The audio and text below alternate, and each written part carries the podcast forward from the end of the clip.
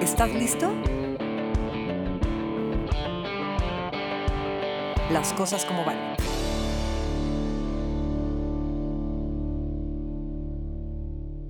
Hola, ¿qué tal? ¿Cómo están? Yo soy Vanessa Jiménez, súper contenta porque este ya es el quinto episodio de Las Cosas como Vane y tengo una invitada muy especial que ha sido parte fundamental en un proceso de mi vida que a lo largo de este proyecto, este, de estos podcasts, de estos este, videos en YouTube, les iré platicando y les iré contando. Es parte de la esencia del primer episodio. Ella es Lorena Guevara, pero a mí me encantaría que Lorena se presentara ella solita. Lore, bienvenida a Las Cosas como Vane. Muchas gracias, Vane. Muchísimas gracias. Gracias a todos. Sí, yo soy Lorena Guevara, soy psicoterapeuta, tengo 54 años, casi 30 años en este mundo mágico de tanto crecimiento personal y de acompañamiento a mis pacientes. Mi línea es completamente humanista, soy psicoterapeuta gestal y psicoterapeuta ericksoniana, Milton H. Erickson, el creador de esta línea de terapia. Increíble. Y aquí estamos acompañando. Muchas gracias por la invitación. No, gracias a ti, gracias a ti, Lore. Creo que, creo que el tema que vamos a tocar hoy, este, y te invité porque eh, considero que eres la experta para poder hablar de un tema así. Eh, es, es, algo que está, que está sonando mucho ahora. Yo con mis redes sociales tengo la oportunidad de que muchas personas me preguntan o me comparten o tienen hasta la confianza de, de platicarme parte de su vida, lo cual agradezco mucho, pero siempre les respondo el, bajo mi experiencia, esto, pero yo no soy la experta. Entonces para mí era muy importante invitarte a, a este tema que yo le puse como título a este episodio, el amor debe doler por todas las historias que he leído, por todo lo que he experimentado y por todo lo que sigo escuchando, ¿no? Y lo que tú y yo hemos venido platicando en terapias, que, has estado conmigo en parte de este proceso. Eh, y entonces quisiera arrancar, quisiera arrancar preguntándote eso y tú desde, tu, desde tu experiencia y desde tu conocimiento, que nos dieras una razón o, o una lógica a esta pregunta de yo consideraría que si amas, debes sufrir o el amor debe doler? La respuesta automáticamente es no. El amor no duele, el amor es. Mira, en, dentro de la cuestión filosófica hay dos postulados, potencia y acto. En potencia, eh, todos somos amor. En acto, eres amor.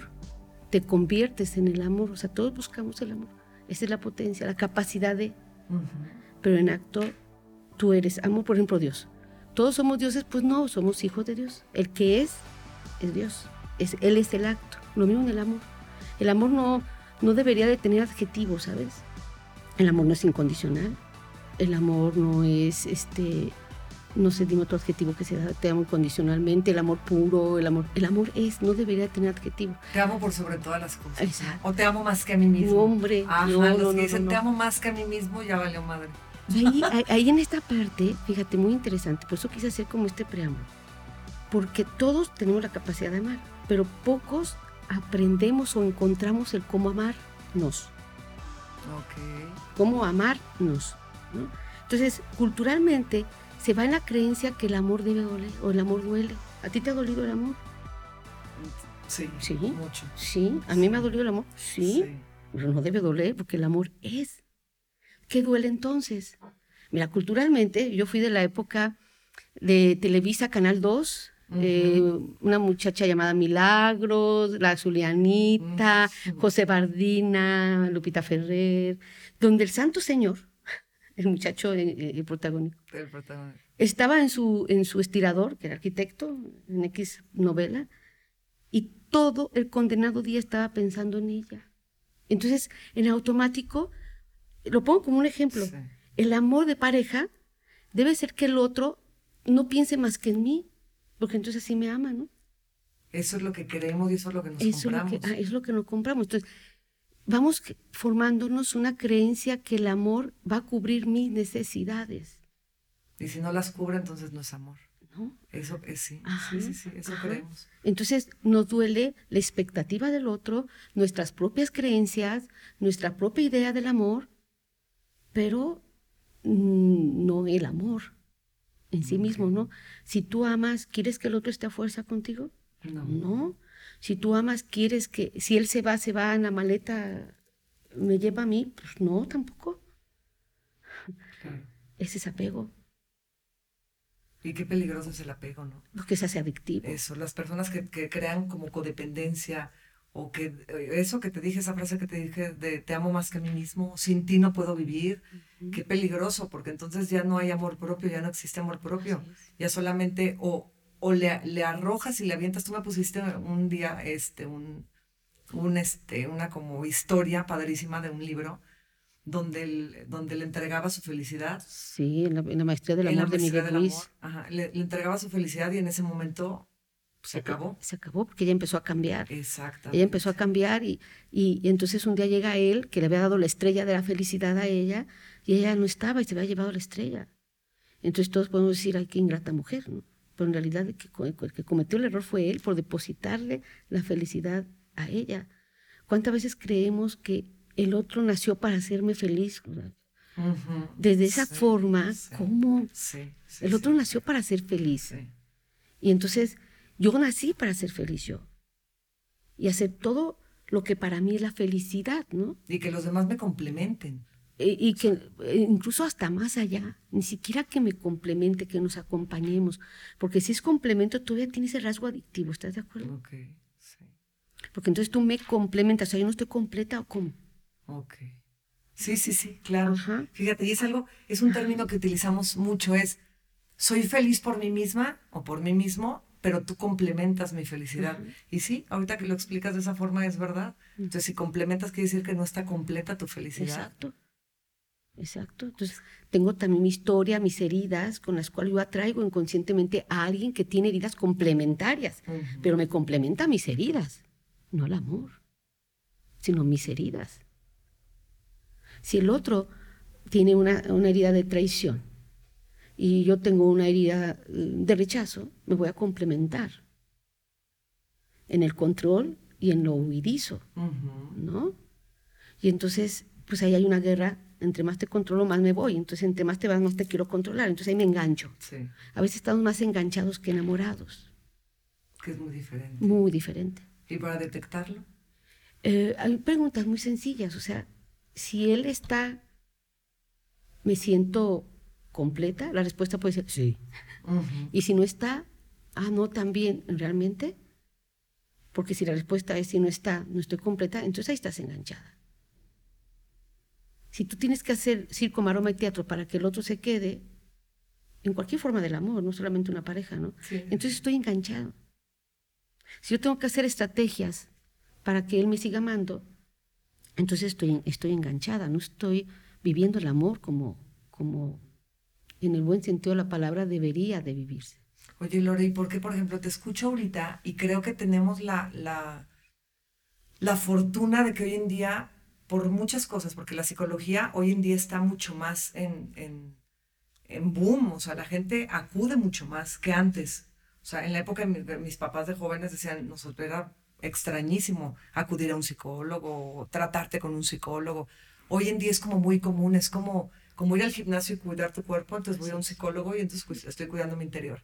¿Por qué con todas estas herramientas, esta información, estos libros, todo lo que se nos da para abrirnos los ojos, para trabajar y para entender? Por ejemplo, yo te decía que, que de los libros que me recomendaste, en el que me enganché cañones, Los Límites del Amor de Walter Rizzo, que te habla duro y a la cabeza.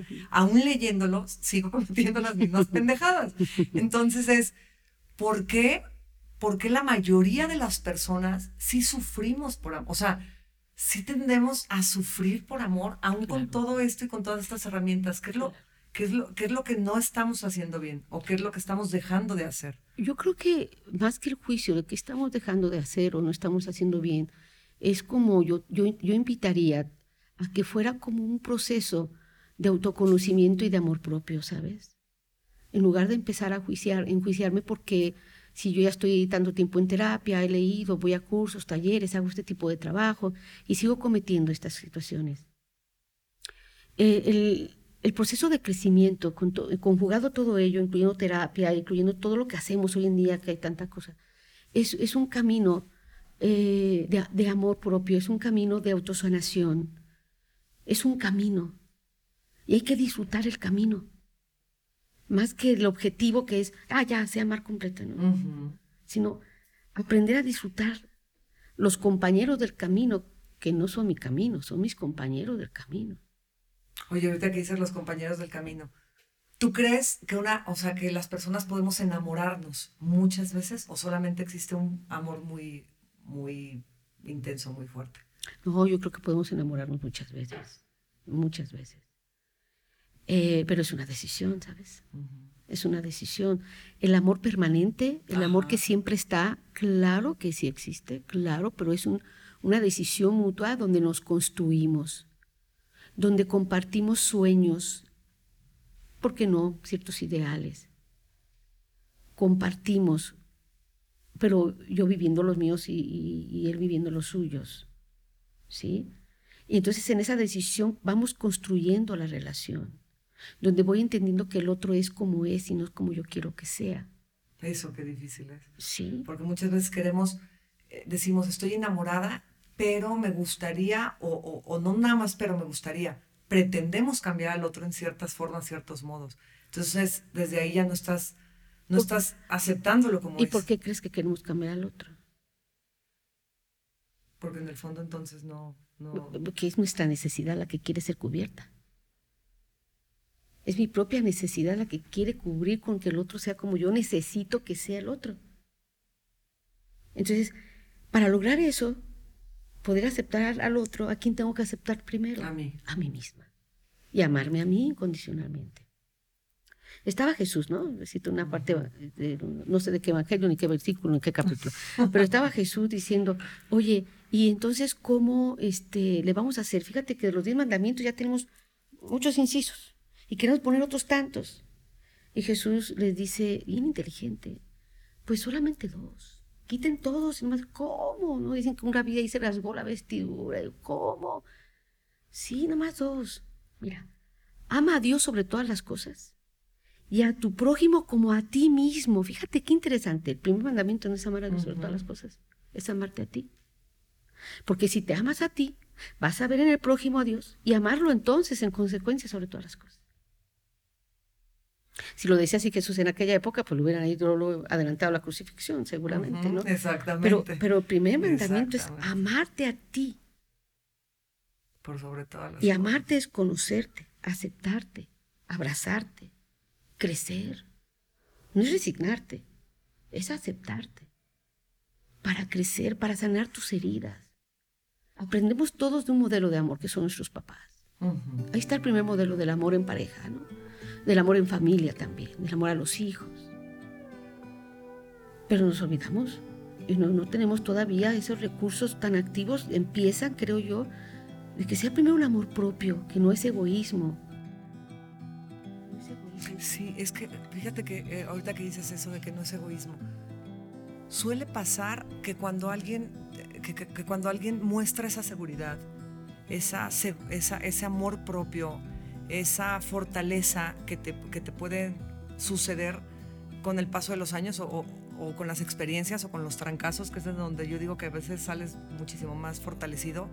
Y luego la gente lo, lo señala o lo juzga como prepotencia, como egocentrismo, como este... Eh, hay, hay, hay, una palabra que se me fue, pero es como ese demasiado amor propio que, que, tiende a rebasar las líneas de, de banalidad. Exactamente. Entonces es complicado porque creo que en el mundo en el que estamos viviendo, con la tecnología que tenemos a la mano, con todo lo que la comunicación que estamos teniendo, hoy en día las nuevas generaciones, las nuevas tendencias están muy necesitadas de amor propio. O sea, creo que se están reflejando mucho más en otras personas, en, en identificarse con cierto personaje para entonces sentir seguridad. Por eso creo que las parejas hoy día rompen con esa facilidad. Porque tú misma lo estás diciendo, bueno, para amar a alguien incondicionalmente y para amar a alguien profundamente necesitas primero amarte a mí, a ti. Entonces, será por eso que las parejas de hoy en día es así. Cualquier cosa, cualquier detalle, cualquier situación, no tolerable. Y lo justifican diciendo, es que primero yo.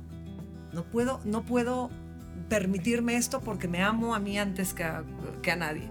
Pero ya ni siquiera es eso, a mí me brinca eso. Es que hay que ver que si es realmente eso es amor propio.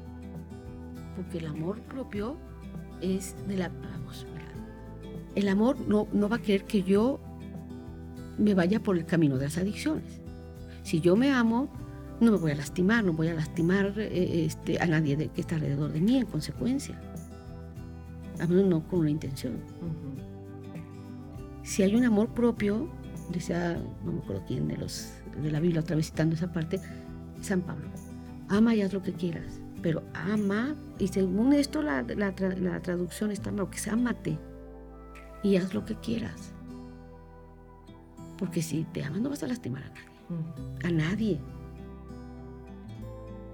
¿Por qué entonces pasa esto? Porque es el, miedo, ¿no? El miedo a, no cubrir una expectativa hacia la afuera. Porque así fuimos educados. Porque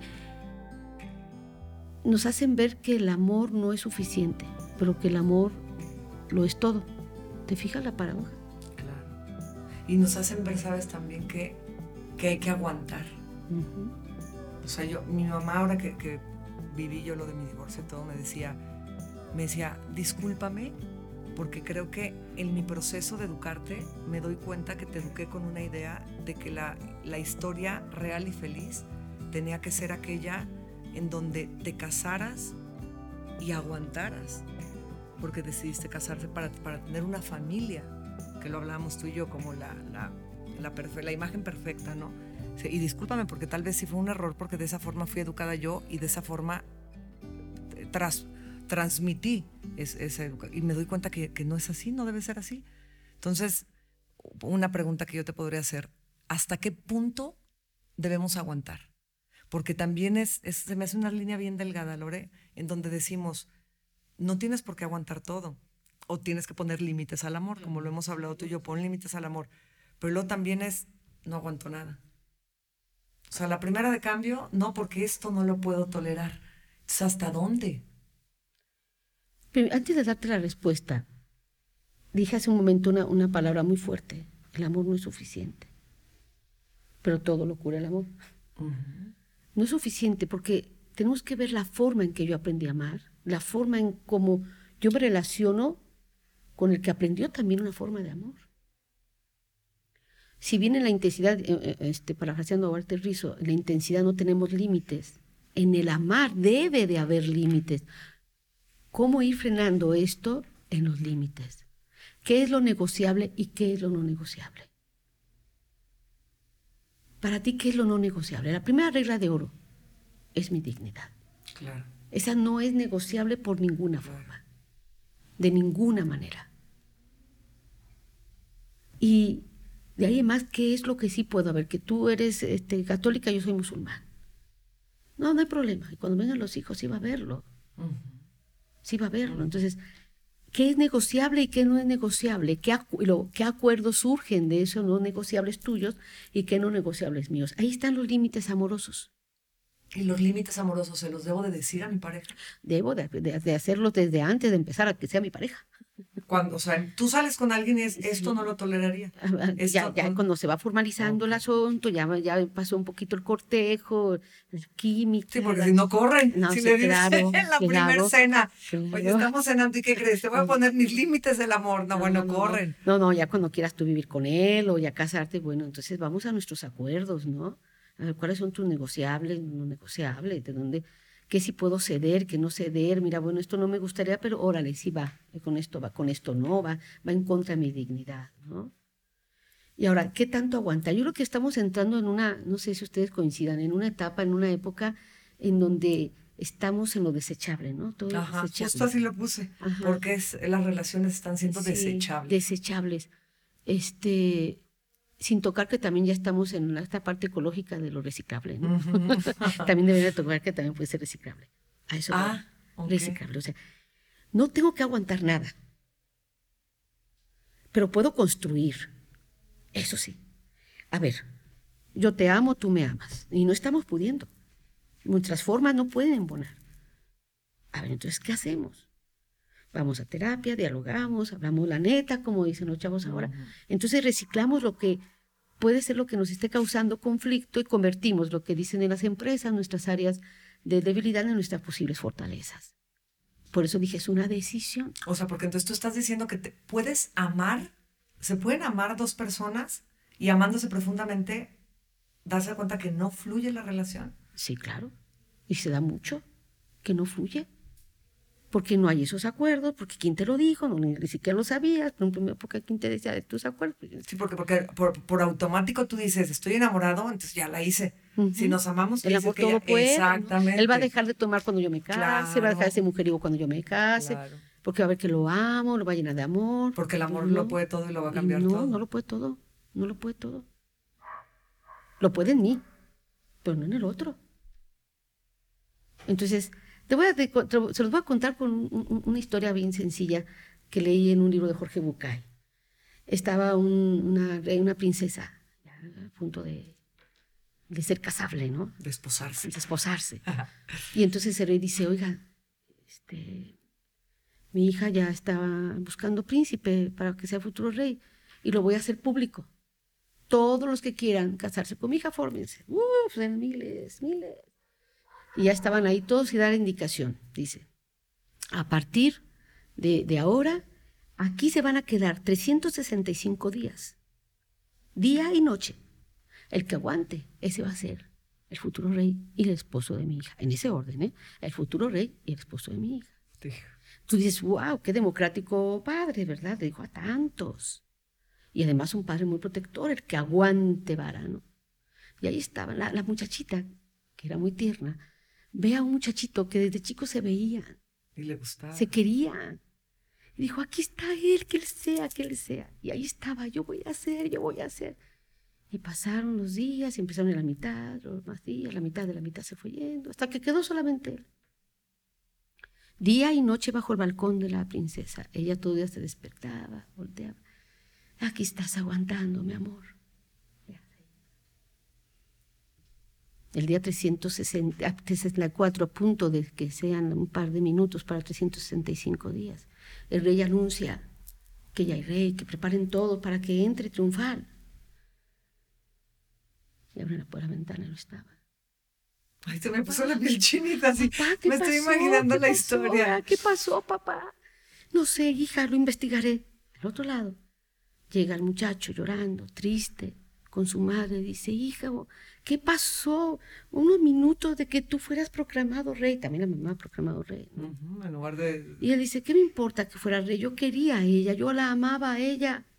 Y entonces, hijo, mamá, ella me vio ahí 364 días, pasando hambre, lluvia, enfermedad, calor, frío. Y ni una noche de dolor me quitó, mamá pudiendo quitarme una sola noche de dolor, no lo hizo, madre. ¿Verdad que no merece mi amor, mamá? Wow. ¿Hasta dónde aguantar? Creo que este cuento es tan amplio. Wow. Sí, sí, sí, sí, sí. Porque vemos los esquemas del deber ser del padre y la madre. Sí. Los esquemas de la propia mujer que quería estar con su amado, pero tenía que cumplir las expectativas de... Del padre. Ajá. Ver un amor incluso sadomasoquista, ¿no? Que muchos tenemos ese aprendizaje de amor. Si tú me maltratas, ahí estoy. Ahí estoy. Ay, sí, lo tocaste un punto súper, súper importante. Y luego decimos, ¿por qué los hombres aman a las cabronas? O sea, es real, o, viceversa. Es porque las mujeres, si hay un hombre bueno, así, como en este caso, que ahí estuvo, que eh, los dejamos ir. Y cuando hay alguien que nos hace batallar, que nos hace sufrir, que lloramos y que ahí estamos nosotras. Es que tenemos que tener... Es muy, lo, es muy común. común. Y tenemos que tener el valor de decir, aunque, incluso aunque sea un hombre bueno, que, que me adora, que está conmigo, o una mujer que te adora, pero ya no lo amo, no lo amo, pues tienes que dejarlo ir. Si ya no lo amas, ¿qué haces ahí? Pero ¿cómo detectas el ya no amo? Es que creo que es bien complicado cuando, cuando entra esta duda de ¿es amor o es costumbre? O es apego, O es apego. Entonces es, ¿y si me voy y me arrepiento porque sí era amor? Pero ¿y si sigo aquí y me doy de topes porque ya no había amor y, solamente era un apego y un miedo? Si alguien duda que te ama, si yo dudo que lo amo, ya no lo amo. Desde el momento en el que dudan, ya no hay amor. Eh, te respondo con eso. ¿Cómo saber? Desde el momento en que dudas, si lo amas, ya no lo amas. Si no lo dudarías. ¿Y por qué, y por qué nos gusta la, sufrir? porque es muy adictivo, tan adictivo como la marihuana. ¿Es, es en serio? Sí, y ya comprobado, es muy adictivo el sufrimiento. Y entre más, acuérdense, ¿no? Las películas de Pedro Infante, entonces es de, de Sarita García, ¿no? En donde Y todo era sufrir. Y entre más sufrían eran más buenas y tú, wow, wow. ¿No?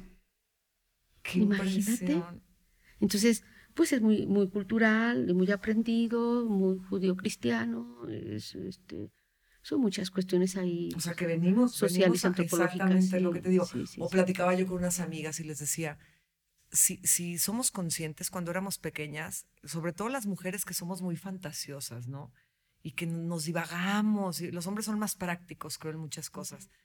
Pero veíamos las películas de princesas de Disney y nos comprábamos eso. Y luego las películas de Hollywood donde el amor era una lucha y una lucha y una lucha y estaban hasta las escenas eh, eróticas o sexuales. O sea, te las ponen como, ay, eso debes de sentir. Entonces cuando no sucede, dices, ah, chinga, entonces algo está mal. Y empiezas a buscar por qué algo está mal. Pero realmente no es eso, porque nos vendieron una fantasía que no existe pero muchas, muchas mujeres crecimos con esta fantasía o cre- seguimos creyendo en esta fantasía del amor.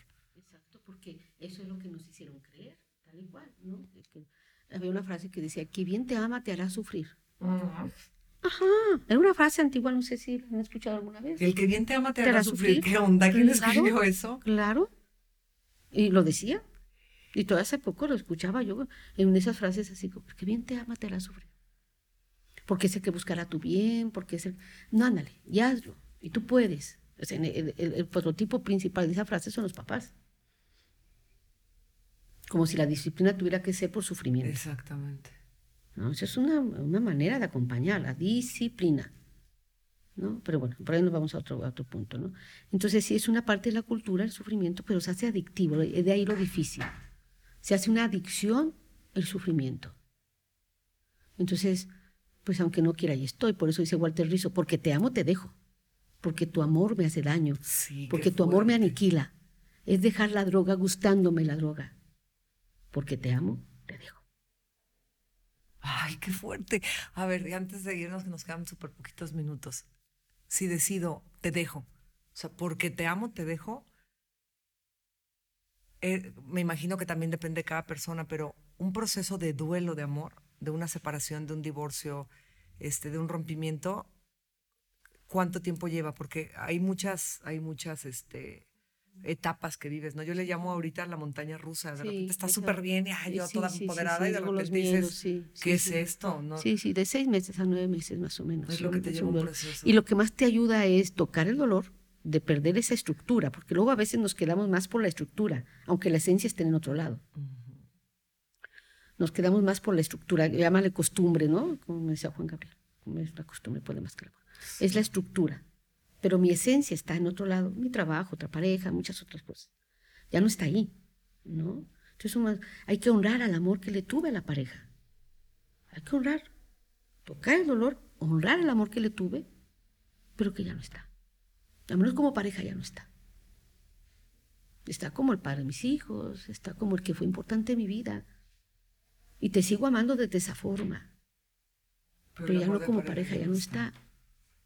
Y honrando el amor, te digo, porque te amo, te dejo. Porque te amo en el sentido que el amor no se acaba. Claro. Cambia la forma del amor, pero ahí sigue el amor. Oye, Lore, y ya casi para despedirnos, hablando de que dices, la, la respuesta es, ¿el amor, debe de, ¿el amor debe doler? No. ¿Qué podrías tú decirle a todas estas personas que están pasando un proceso en el que no deciden si salir o no salir de una relación, eh, habiendo amor o detectando que ya no hay amor, pero aún así no, no pueden? O todas estas personas que por desilusión ya no creen en el amor. ¿Cómo, qué, qué les recomendarías o qué es lo que ellos tendrían que hacer para, para trabajar un proceso, superarlo y, y volver a confiar? Digo, a final de cuentas, pues puedes encontrar otra pareja igual o más maravillosa que la que tuviste. Y hay muchas personas que de verdad se quedan con ese resentimiento. Y entonces ya lo único que hacen es poner una barrera a todas las demás relaciones. Claro, Primero, pues que vayan a terapia para ver qué, qué tanto son sus heridas, qué tanto sí quieren ya una, terminar una relación o no. Eh, leer, investigar, compartir con personas que han resuelto lo más saludablemente posible esta, si- esta ¿Crees que hablarlo es bueno? Sí, claro, hay que hablarlo para que la energía fluya, ¿no? Ok. Si no, pues se atora.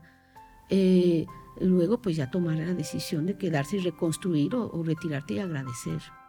Cerrar un ciclo. Cerrar un ciclo, sí. Yo tuve un paciente que le dije, ¿tu estado civil? Cuando la vez me dice, bueno, nos dimos las gracias hace dos años. Ay, me Ay, no, qué belleza. Me encantó, me encantó. Nos dimos las gracias hace dos años. Fíjate que llegar a este nivel de decir gracias, Wow, qué padre, ¿no? wow.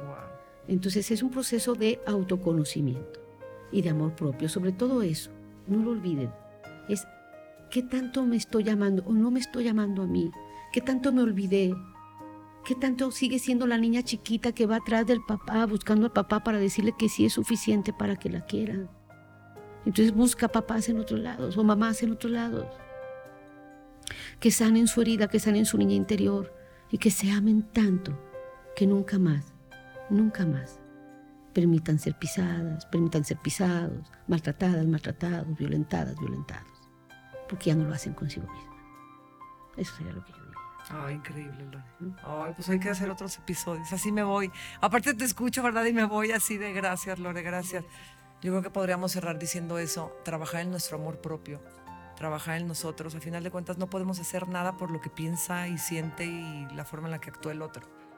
Podemos hacerlo por nosotros. Entonces, este, leer, acercarte a expertos que pueden ayudarte, porque a veces creemos que somos todopoderosos y Mr. Chinguetas y no es cierto. Y, este, y tocarnos desde adentro, ¿no? Desde adentro, como Desde dice adentro a Lore. la afuera. Padrísimo. Adentro. Muchas gracias, Gracias Lore, por acompañarnos. No, muchísimas gracias a Te todos. espero en otro episodio, ¿eh? Con mucho gusto. Se van de volada. Gracias a ustedes por vernos, por escucharnos y nos vemos eh, y nos escuchamos la próxima semana en un episodio más de Las Cosas como van. Yo soy Vanessa Jiménez. Un abrazo.